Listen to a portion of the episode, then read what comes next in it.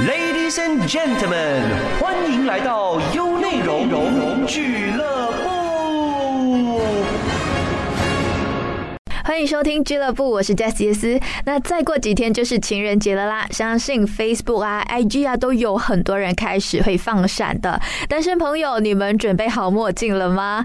那为了应节啊，这个小时因你而在的单元呢，会播放恋爱和爱情相关的歌曲。当然，单身的朋友不要转台哦。今天的这个节目内容呢，是为你而设的，我们不是要刺激你哈。今年的情人节，我们不放闪，也不秀恩爱，反而是要跟你分享关于情。人节的传闻，让你的心情稍微的平衡一点。那俱乐部主要是分享一些艺术活动的嘛，所以今天我们要来说一说艺术家们的爱情故事。那有些是很凄美的，有些是很感动的，甚至呢有一些是稍微哎有一点风流的哦。想要听一听八卦的话呢，就要继续听下去啦。有内容因你而在。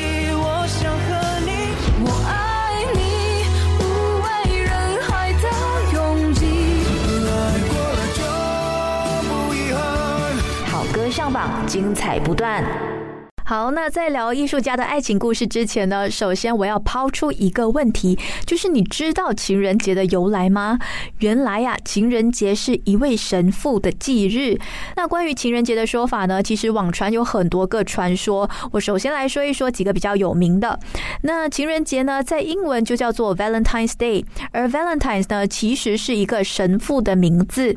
在公元三世纪的时候，罗马皇帝为了充实兵力，他就下令单身的。男性是不允许结婚的，因为就是要让他们无所牵挂的上战场。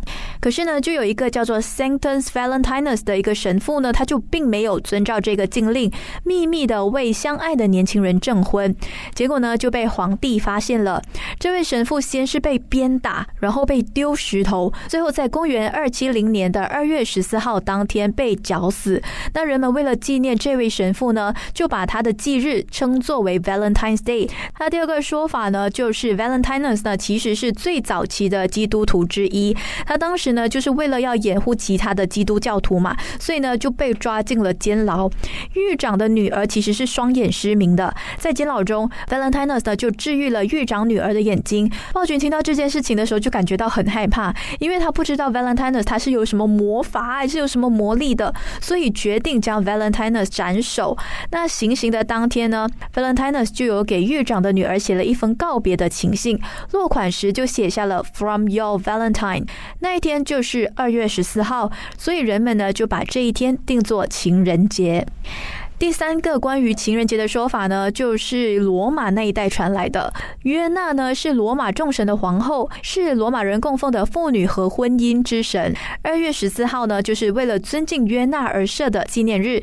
那在古罗马的时候，少年和少女的生活是被严格分开的。庆典当天呢，小伙子就可以把心爱的女人的名字呢刻在花瓶上，并且邀请对方跳舞。如果双方有意的话呢，就可以继续的交往，然后结婚。后人就把二月十四号当做是情人节。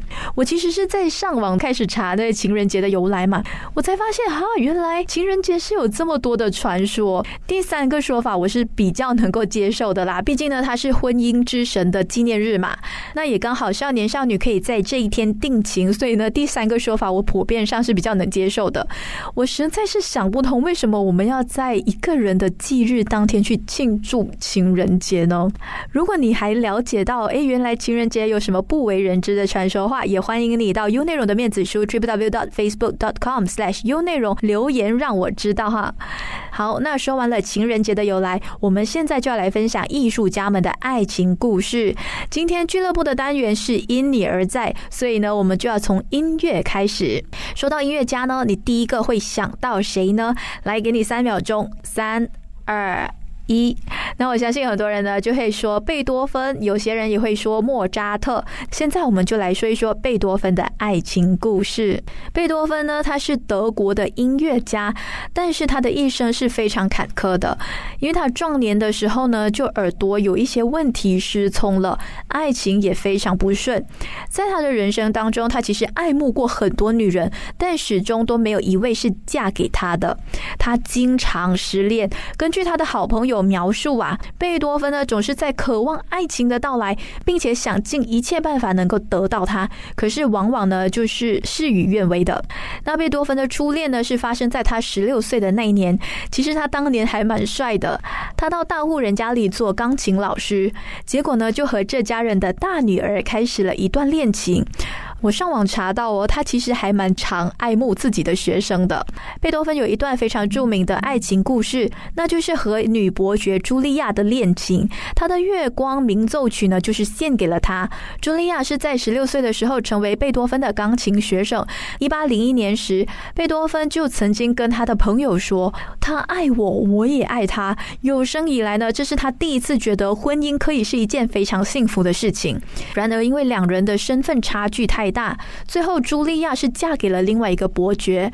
贝多芬呢，就是因为他耳朵有了一些问题嘛，他就变得非常暴躁，又失恋，受到了打击，差点想不开要自杀。而且他还给他的弟弟啊，或者是他的朋友写了几封类似遗书的信，不过是没有寄出去的。那人生是没有过不去的坎嘛？没有过几年呢，贝多芬又再次陷入爱河。不过呢，兜兜转转还是没有结婚。很多人都知道，贝多芬其实是有一个神秘的永恒爱人。就在他去世后的第二天，人们在他秘密的抽屉里呢，就发现了三封没有署名、没有收信人姓名、也没有日期的情书。这呢，就给很多后人留下了无限的想象空间。有人猜测，这位神秘爱人就是他的弟媳。有些人就觉得这是他晚年爱上的一位音乐学院的女学生。到现在呢，这位神秘爱人的身份呢，还是一个谜。贝多芬呢，看上的人大多数都是上流社会的美女，可是偏偏呢，他自己的社会地位也没有很高，或者是有一定的年龄差距。就算他是非常著名的音乐家，但最后还是单身。那这一段我们就要来说一说另外一位音乐家莫扎特的情史了。莫扎特的初恋是和他自己的表妹。当时他去法国深造的时候，两个人还是有书信来往的。结果从巴黎回来之后，就一切变了，因为他在国外新婚上另外一个女人。不过莫扎特和贝多芬是不一样了，因为他是有结婚的。谈到他的妻子，这位音乐天才的老婆叫做康斯坦泽，她也是出生在音乐世家，有两个姐姐和一个妹妹。其实刚开始啊，莫扎特并不是先喜欢上他的妻子。反而是先爱上康斯坦泽的二姐，不过不知道为什么，就兜兜转转之下，莫扎特还是跟康斯坦泽在一起。两个人的关系其实一开始的时候是没有受到家人的祝福，但他们还是坚决在一起生活。最后，康斯坦泽就为莫扎特生下了孩子。虽然莫扎特有很多作品，但是他的生活还是非常困苦的。在莫扎特的传记里面就写着，两个人的婚姻生活虽然不是很富裕，但一生。还是过得相敬如宾。那谈完莫扎特的爱情故事，我们现在就要来说一说莎士比亚。我们都知道，莎士比亚是英国文艺复兴时期的剧作家，还有诗人，写过非常多经典的著作。我对他最有印象的一句话是关于爱情的金句，是在《罗密欧与朱丽叶》里面，他就有说到：“不要指着月亮发誓，每个月都有盈亏圆缺。你要是指着它起誓的话，也许你的爱情。”也会像他一样变幻无常。莎士比亚其实对爱情呢有着自己的一番见解，也非常有感悟，经常呢会把他自己的一些心情写成诗。莎士比亚的十四行诗的内容就是在歌颂爱情的。据说他的十四行诗是写给他的同性爱人的哦。不过啊，关于莎士比亚的性向呢是无从考究的，因为有些人会觉得他是同性恋，有些人觉得他是双性恋，那有一些学者呢就觉得他是异性恋者。不过无论如何。爱呢，其实是不分种族、年龄，甚至是性别的。他的诗词是真的很优美啦，所以感兴趣的朋友可以去参阅一下啦。那接下来我就要来分享另外一位诗人兼作家的爱情故事。想必大家都知道，安徒生是以童话作品闻名的。他的著作就包括了《拇指姑娘》啊，呃，卖火柴的小女孩呀，《丑小鸭》、《国王的新衣》等等的。虽然他写过很多童话故事，可是，在现实生活中呢，他的感情生活是非常不顺的。原因是啊，原来安徒生在青春时期的时候是被资助上学，当时就被他校长的老婆。盯上了，还骗他到家里呢，想要对他意图不轨，把安徒生吓坏了。从此呢，就落下了一些心理疾病。长大后，他喜欢上了一位歌剧演员，因为两个人都是低下阶层出生的嘛，所以呢是有很多共同语言的。按理来说，两个人应该是顺理成章的在一起。不过很遗憾的是，并没有。他在他的自传里面就有写到，他对超过二十岁的女孩在一起的时候呢，总会有一种难以形容的厌恶感，让他感到发抖。这是因为呢，小时候的那一段不好的经历，所以潜意识当中呢，他是非常害怕接触异性的，心里很渴望爱情。可是另外一方面，潜意识就不断的在排斥。那基于生心理的因素呢？所以安徒生到最后还是孤单一个人。总结的来说呢，其实爱情是可遇不可求的。要遇到一个对的人，你喜欢他，他也喜欢你，还要顾及的就是你们的家庭背景啊、生活阶层、三观等等，是不是合得来？总之是需要天时地利人和才能促成的。所以，如果你有一个可以跟你相爱相伴的人的话，一定要好好的珍惜。刚刚我们就听过了莫扎特、莎士比亚和安徒生比较凄美的爱情故事嘛，现在我们就来听听这首歌。这个歌名的主角是两位爱情悲剧里面非常著名的角色，有的是梁山伯与朱丽叶。下一段我们就来分享渣男艺术家的故事。继续留守由内容俱乐部。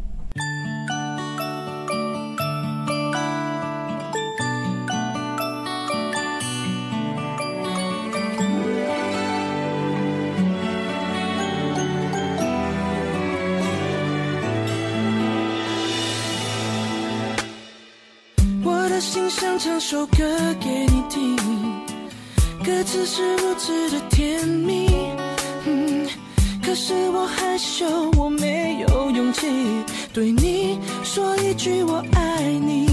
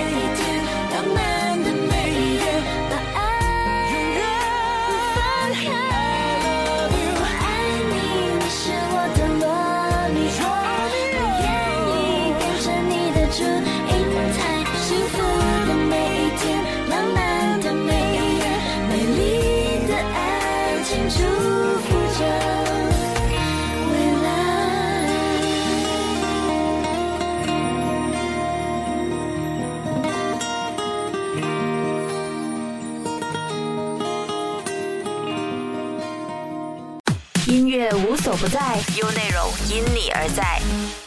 欢迎回来俱乐部，我是 Jess 杰斯。上一段我们就分享了艺术家一些比较悲壮的爱情故事，现在我们就来说一说渣男的故事了。可能很多人会觉得，哈，为什么你情人节特别要讲这些这么扫兴的故事啊？其实主要呢，也是希望大家在爱情里面呢要带眼识人啦。那同时呢，也要在大家放闪的季节里，好好的安抚一下单身者的这个情绪。那在艺术作品中，艺术家大多数都离不开爱和情。这两个字，因为这种情感呢，是能够增加人的一些生活历练，让他们有灵感去创作。著名的画家毕卡索呢？嗯，就有非常丰富的情史啦。如果你上网查他的资料的话呢，可以发现他的情史是十分丰富的。有些标题呢，甚至还说他是渣男。毕卡索几乎呢都会把他的女人当做是他的灵感来源，将他们的样貌画出来，而且每劈一次腿就会改变自己的画风。毕卡索的情史大概是这样的：那他年轻的时候呢，就和嫩模谈恋爱，彼此就互相劈腿，最最终呢就分手。不久之后，他就赚了一些钱，然后娶了一个漂亮芭蕾舞女作为他的老婆，而他的这个老婆呢就叫做欧佳。不过没有多久啊，他跟他的老婆就过不下去了。他在大街上呢就勾搭了一个青春的少女，从此就开始长期包养他的二奶，叫做玛丽。纸呢，当然是包不住火的啦。二奶玛丽呢就怀孕了，老婆欧家就是当然不爽，然后就想要离婚嘛。毕卡索就不肯离婚啊，原因呢就是他不想要分财产给他的老婆。那在毕卡索的画作里面呢，原配欧家她其实是一个长相非常丑陋跟凶恶的女人，而情人玛丽呢则是非常性感和温顺的。在二奶玛丽为毕卡索生下女儿的那一年呢，哈，这个惯犯又来了，因为他又遇上了他的小三、小四、小五。他这次爱上的是一个患有忧郁症的女摄影饮食，叫做多拉马尔。后来他就在情人之间不断的来往，然后也一直勾搭新的对象，生下了几个私生子。那毕卡索也经常看到他的女人大打出手，可是他却无动于衷。多拉最后呢就精神失常，经常不受控的大哭。毕卡索就把他哭泣的模样画出来，还取名为“哭泣的女人”。就这样，七十多岁的毕卡索就周旋在年轻美眉之间，在保持已婚状态的情况下呢，跟小三、小四、小五、小六、小七纠缠不清，直到正妻去世之后，他又再婚。惊人的是哦，原来他这么多情史里面呐，有两个女人是为了他自杀，有一个是因为他而发疯。毕卡索呢，他把每个情人都画在作品里，而且这几个女人分别对应了他不同时期的一些创作风格，是他作画的灵感来源。虽然说他的艺术造诣是很高啦，但未免太渣了吧？而且他的把妹技术，我相信应该是很高的，因为可以让很多女人这么心甘情愿的跟着他。不过呢，跟你分享这个故事呢，并不是要你去学它，OK？做人呢，还是要专一一点啦。那世界上呢，是有渣男渣女，但也有好人的。然后为了不要让你对爱情失望呢，我现在就来说一说比较感动的爱情故事。那这个故事的主角呢，就是我们非常著名的导演李安。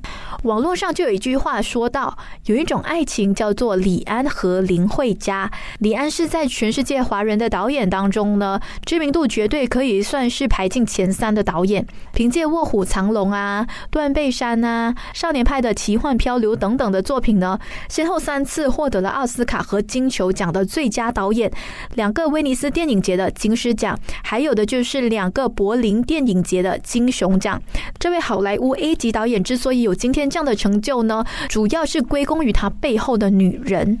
一九七八年的时候，李安在美国留学时期就结识了他。的妻子林慧嘉，一九八三年的时候，两个人就在美国注册结婚。虽然李安是出生在高知的家庭，但他的家庭并不富裕，甚至呢是给不起他的老婆一个像样的婚礼。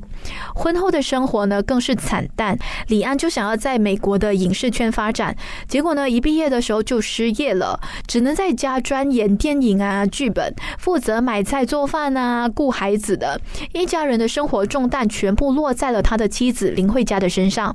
当时林慧嘉一边攻读博士学位，一边工作，靠着微薄的收入养家糊口，这样的生活持续了六年。当然，李安呢是曾经想要放弃拍电影的念头，他还偷偷跑去学最热门的计算机专业。不过呢，就被他的老婆发现了，他就骂：学电脑的人这么多，也不缺你一个李安。他当时觉得羞愧，又觉得很欣慰，还承诺他一定会为他的太太捧回一个奥斯卡的金像奖。回想起这段经历，李安就曾经说过：妻子对我最大的支持就是她的独立，她不会要求我去工作，也会给我充足。的时间和空间让我去发挥跟去创作。要不是碰到我的妻子呢，我可能没有机会追求电影生涯。那也多亏林慧嘉的支持，我们今天才有李安导演，还有那么多的精彩作品。有人就写了一本关于李安的书，叫做《十年一觉电影梦》，里面就有提及到他和老婆的感情。有句话呢，李安是这么说的。恩爱，恩爱，恩和爱是分不开的。因为妻子有恩于他，而他也对妻子充满感恩，所以有恩就更有爱，这才是婚姻最坚实的基础。林慧嘉也用他的一举一动来告诉李安，还有所有人呐。女人为什么要独立、要努力？就是当我爱的人落魄的时候，我能够为他承担起生活的责任；那当我爱的人功成立就的时候呢，我不会因为他的高不可攀而感到自卑和卑微。中国作家莫言就有曾经说过啊，这个世界上有两种人是最值得崇敬的，一就是年轻时陪男人过苦日子的女人，而第二种呢，就是富裕时愿意陪女人过好日子的男人。李安和林慧嘉正是对方最好的人。那听了他们的爱情故事呢，是不是对爱情又充满了一点点的希望呢？我希望啊，我们每个人的爱情就可以像是李安和林慧嘉一样，落难的时候不放弃。富裕的时候也不抛弃。节目到了尾声，最后还是要祝大家情人节快乐！无论你是单身还是有伴，一定要幸福。我是 Jess 杰斯，我们下集再见。想重温精彩内容，到 Shop App 搜寻俱乐部即可收听 Podcast，优内容让你过上优质的生活。